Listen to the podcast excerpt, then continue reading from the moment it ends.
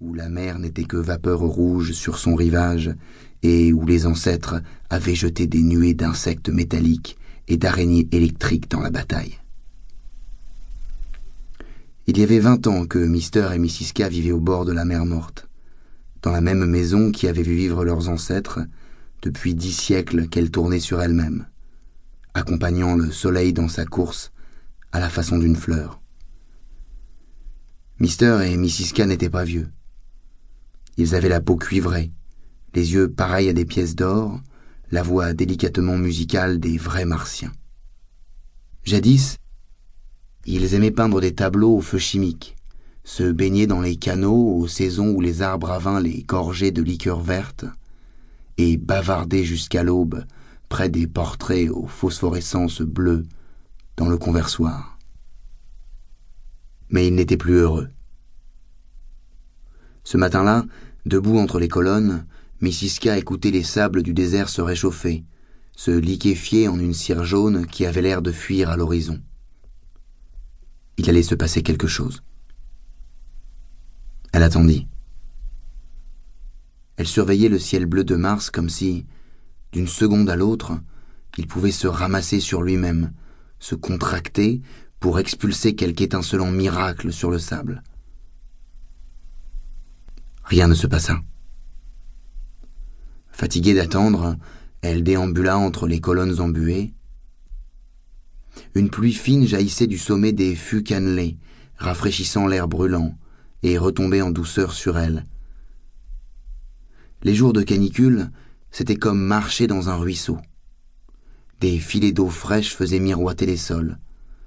Elle entendait au loin son mari qui jouait imperturbablement de son livre. Ses doigts ne se lassaient jamais des anciens chants.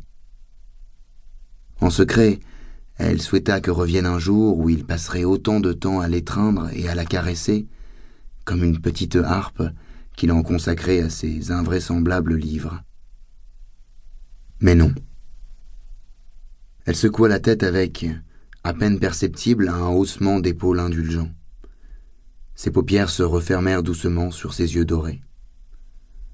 Le mariage transformait les gens en vieillards routiniers avant l'âge. Elle se laissa aller dans un fauteuil qui accompagna son mouvement pour épouser la forme de son corps. Elle ferma les yeux avec force en proie à une sourde inquiétude. Le rêve survint. Ses doigts bruns frémirent, se soulevèrent, agrippèrent le vide. Un instant plus tard, elle se redressait, désorientée, haletante. Elle jeta un rapide coup d'œil autour d'elle, comme si elle s'attendait à se trouver face à face avec quelqu'un. Elle parut déçue. L'espace entre les piliers était vide. Son mari s'encadra dans une porte triangulaire. Tu as appelé? demanda-t-il avec irritation. Non, clama-t-elle. Il me semblait t'avoir entendu crier. Ah bon? J'étais à moitié endormie et j'ai fait un rêve. En plein jour. Ce n'est pas dans tes habitudes. Elle restait là, comme si son rêve l'avait frappé en plein visage. Étrange, vraiment étrange, murmura-t-elle, ce rêve. Ah oui. Il n'avait manifestement aucune envie d'aller retrouver son livre. J'ai rêvé d'un homme. Un homme. Grand, un bon mètre quatre-vingt-cinq. Ridicule. Un géant.